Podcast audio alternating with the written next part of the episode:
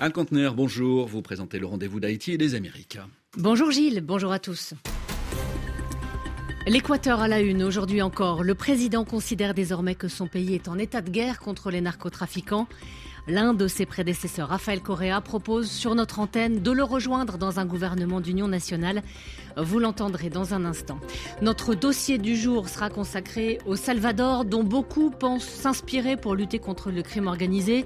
Le président Bukele a choisi une méthode choc contre les gangs, mais le régime d'exception est aussi un moyen de faire taire toutes les voix dissidentes dans son pays. Et puis comme chaque jour l'actualité des Outre-mer, Alex Léveillé, nous irons avec vous en Martinique et en Guyane. Oui, pour parler de la fin du calvaire d'un octogénaire en Martinique et en Guyane pour la construction d'une cité judiciaire. À tout à l'heure. Merci à tous d'être avec nous. Bienvenue. Radio Francia Internacional. Las voces del mundo. Guayaquil est une ville fantôme ce matin. Après trois jours de chaos, l'évasion d'un des plus puissants chefs de gang d'Équateur et les mesures d'exception imposées par le président. Les élèves de toutes les écoles sont restés chez eux et des militaires ont été déployés sur des sites stratégiques.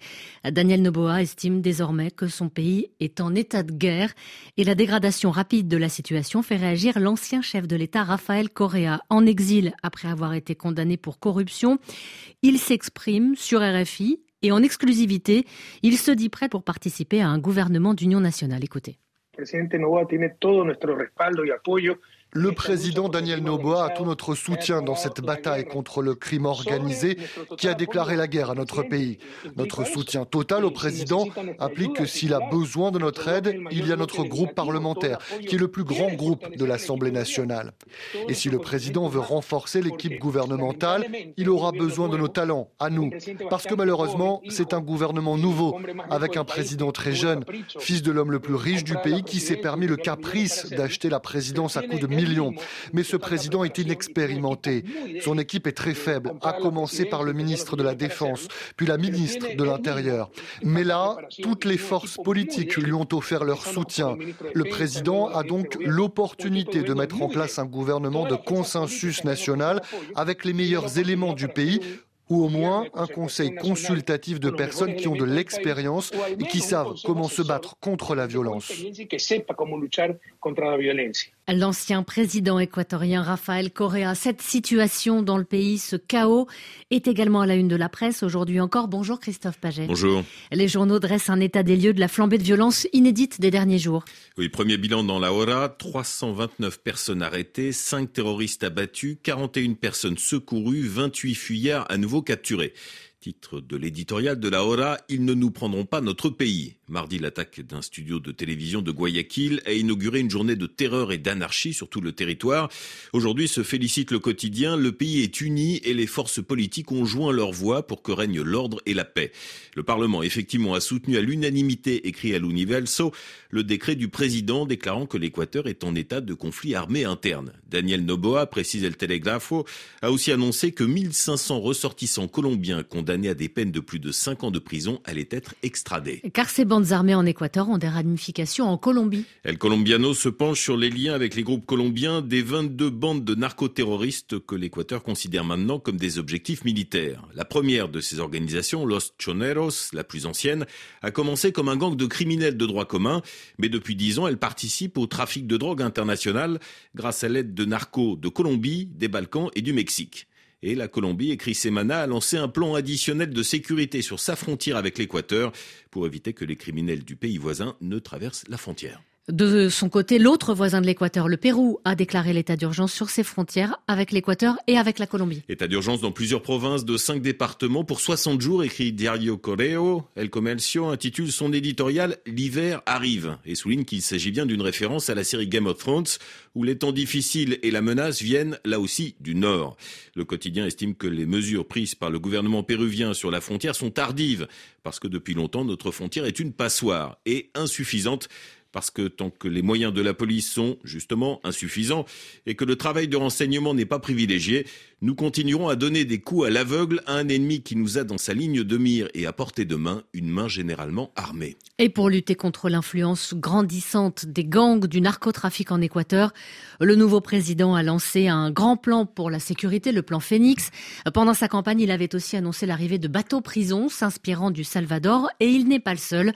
Beaucoup de voix hein, dans la région vantent les résultats du modèle Bukele, du régime d'exception qui est en place dans ce pays depuis presque deux ans.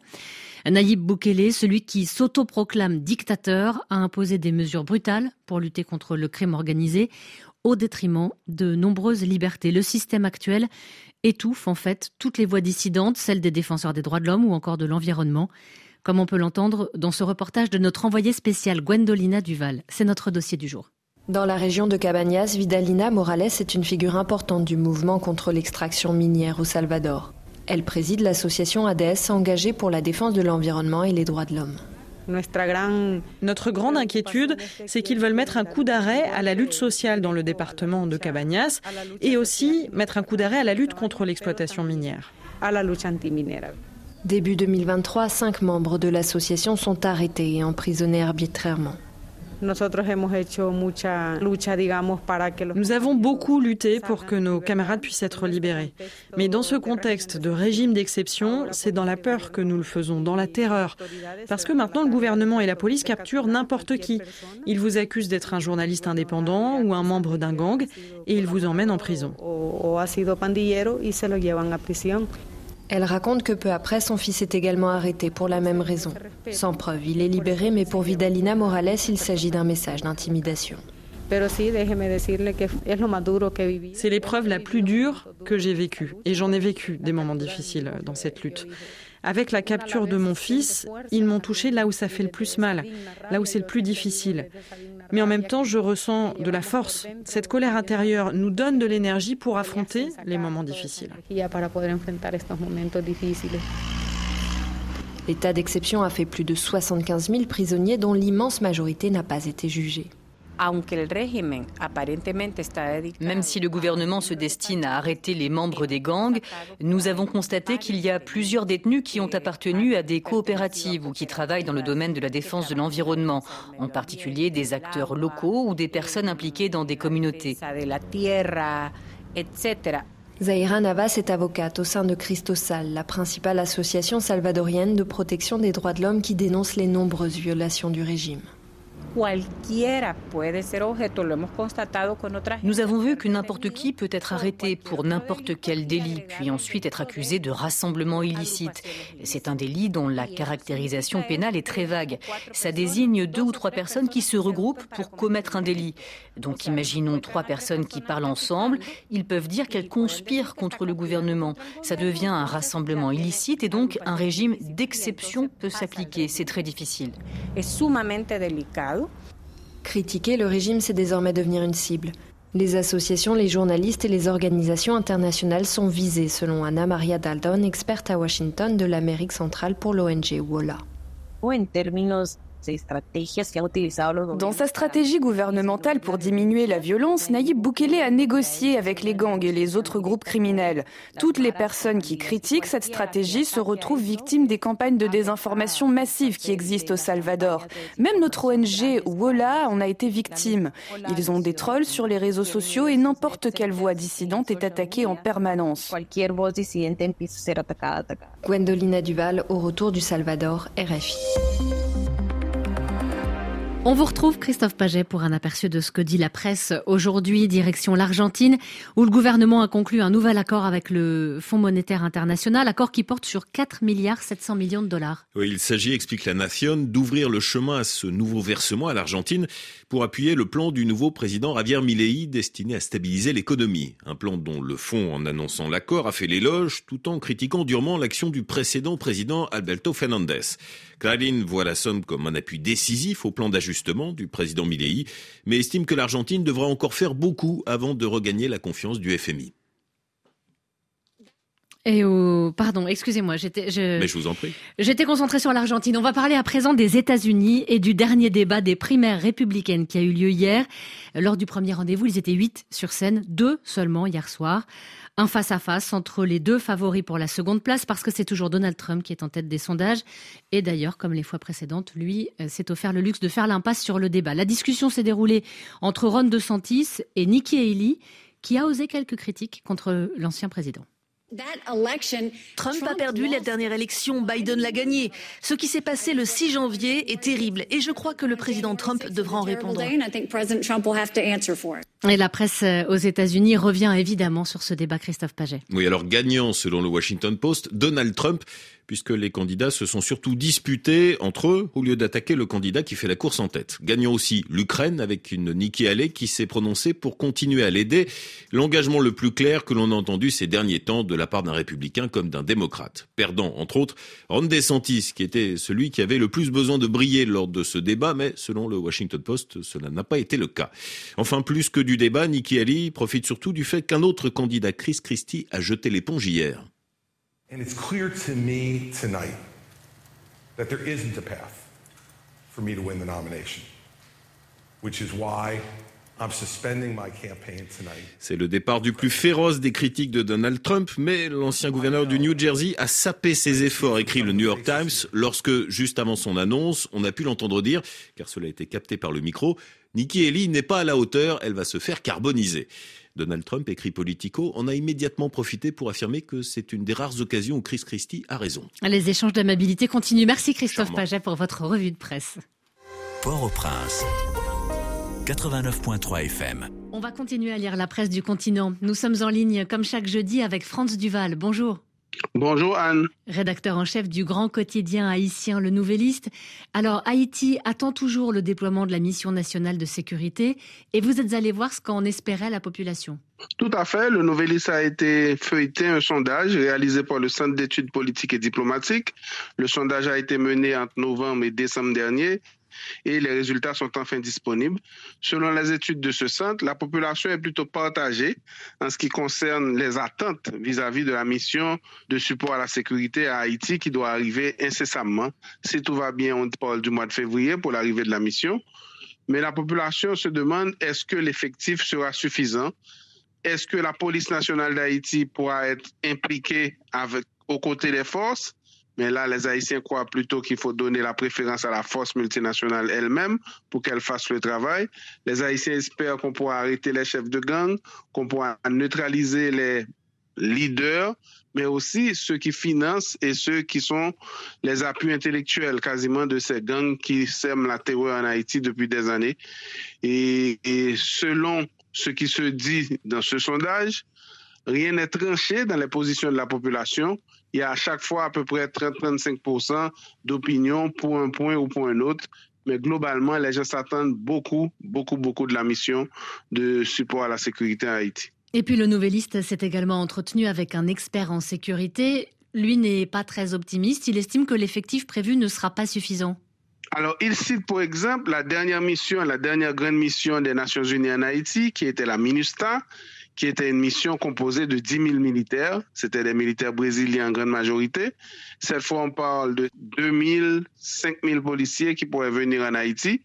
Il souligne que cette fois, la menace est différente.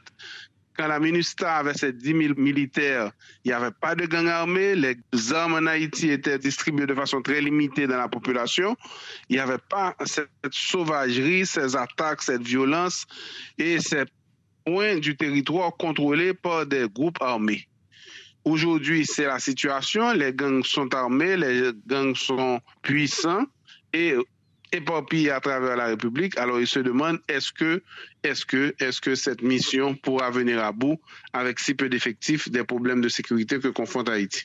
On peut lire aussi dans votre journal un reportage auprès d'employés des centres de santé Gesquio, mobilisés pour obtenir la libération du fils du docteur William Pape, qui est médecin lui aussi. Tout à fait. Douglas Pape a été enlevé depuis la fin du mois de novembre.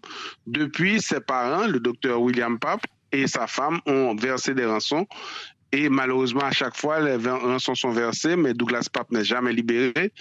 Et dans une lettre adressée au Premier ministre cette semaine, la famille a souligné qu'elle reçoit des vidéos où il est torturé et réclame une réponse des autorités haïtiennes vis-à-vis de ce kidnapping qui dure depuis le mois de novembre. Les employés du Gestion, qui est l'un des principaux centres qui s'occupe des affaires de SIDA en Haïti, depuis les années 80, le docteur Pape sur le terrain, qui a traité le choléra en Haïti et qui était, très impliqué dans, la crise Covid en Haïti, eh bien, les employés du centre manifestent régulièrement maintenant en Haïti pour réclamer la libération de Douglas Pape, une façon aussi de faire pression morale sur les kidnappeurs, mais aussi de faire pression sur le gouvernement haïtien qui est resté silencieux et quasiment inactif depuis novembre. Merci beaucoup France Duval d'avoir été en ligne avec nous. On peut lire évidemment tous ces articles dans votre journal Le Nouvelliste et sur le site aussi du quotidien. Merci. Merci d'écouter RFI. Dans un instant, nous retrouverons nos confrères de la première pour l'actualité des Outre-mer. Et juste après, de vive Pascal Paradou reçoit aujourd'hui dans son émission le metteur en scène et comédien Frédéric Ferrer. Il est aussi ancien géographe. Avec lui, Pascal Paradou parlera de sa pièce Le problème lapin. Il y est question d'animaux qui se multiplient à Paris comme un nouveau symptôme du dérèglement de la planète et de l'évolution incontrôlable du vivant. A tout de suite. Rejoignez la communauté de RFI sur les réseaux sociaux. Sur nos pages Facebook, vous pouvez suivre, commenter l'actualité et dialoguer avec vos animateurs préférés. Restez aussi connectés avec nous sur Twitter et découvrez nos dernières images sur le compte Instagram de la Radio Mondiale. Le journal de l'Outre-mer. Bonjour Alex Léveillé. Euh, bonjour Anne Quintener. C'est la fin du calvaire pour euh, Hector, un octogénaire qui vit dans des conditions absolument déplorables en Martinique. Et oui, il vit seul au Terre Saint-Ville à Fort-de-France. Il a du mal à se déplacer. Ses voisins le retrouvent parfois dans ses excréments et son urine. Anne Livory de Martinique la première. Hector a 85 ans. Il vit depuis plusieurs années dans une situation sanitaire déplorable, dans un appartement situé rue Henri Barbus, au Terre-Saint-Ville. Personnage et isolé, c'est sa voisine Dominique qui s'occupe régulièrement de lui. Ce matin, je l'ai trouvé comme tous les matins, euh, sur un lit rempli d'urine, d'excréments, et des fois, il m'arrive de le trouver par terre. Le monsieur, je vais le retrouver, ou on va m'appeler pour me dire, mais Dominique, on l'a trouvé mort par terre. Je ne sais pas si c'est ce que les gens attendent pour se débarrasser du problème, mais ça va arriver.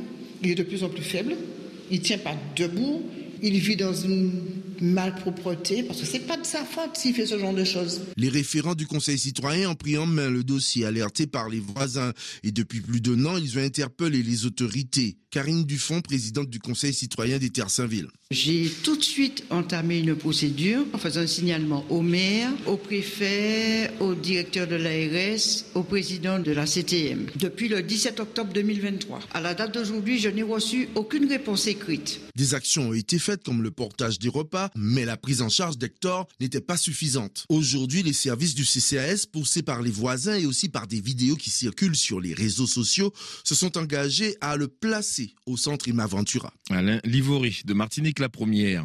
La construction d'une cité judiciaire à Cayenne plus de six ans après les accords de Guyane d'avril 2017. La première pierre devrait être posée en 2025 pour une inauguration en 2027. Joël Soulier, procureur général à la Cour d'appel de Cayenne. Nous sommes dans le processus de sélection des concepteurs du cabinet d'architectes qui présentera le projet qui nous paraîtra le meilleur pour donner vie à cette euh, cité judiciaire. Ce concepteur sera choisi au cours du premier semestre 2024. Ce qui est prévu, c'est que les chantiers commencent en 2025, normalement à la saison sèche, c'est-à-dire qu'il y aurait à peu près un an entre le moment où on choisit l'attributaire de ce projet, euh, après il faut un certain nombre de mois pour euh, affiner le projet, début des travaux, saison sèche 2025, et euh, les concepteurs estiment qu'il leur faut deux ans pour réussir la construction de ce bâtiment. Joël Solier, procureur général à la Cour d'appel de Cayenne, était au micro de Laurent Marot de Guyane. La première et autre construction, toujours en Guyane, celle du ministère de la Justice à Saint-Laurent-du-Maroni. Elle doit débuter dans un an. Cette cité regroupera un centre pénitentiaire, un tribunal judiciaire, une antenne du SPIP, le service d'insertion et de probation, et enfin des unités éducatives de la protection judiciaire de la jeunesse. Livraison de ce projet de 500 millions d'euros fin 2017. Voilà, c'est la fin de cette édition. Excellente journée à tous. Merci Alex Léveillé et merci à tous d'avoir été avec nous. On se retrouve demain à partir de 13h10 temps universel et d'ici là vous pouvez nous réécouter sur l'application RFI Pure Radio. Restez sur RFI. Dans un instant, Pascal Paradou et son invité Frédéric Ferrer. Et à 14h temps universel, C'est pas du vent. Anne-Cécile Bras reçoit deux chanteurs d'oiseaux. Ils les imitent et ils font connaître leur chant pour inciter à les protéger. Très bonne journée sur RFI. Une semaine d'actualité. Pierre-Édouard Deldic. Journaliste franco-américaine, Anne Toulouse s'intéresse dans son dernier livre à l'influence de Donald Trump sur la vie politique et d'ailleurs sur la notion de politique avec Donald Trump. L'ancienne correspondante de RFI sera en effet notre invitée samedi à 17h10, temps universel, dans un nouveau numéro de notre revue de 7 jours d'actualité avec bien sûr les reportages de la rédaction. RFI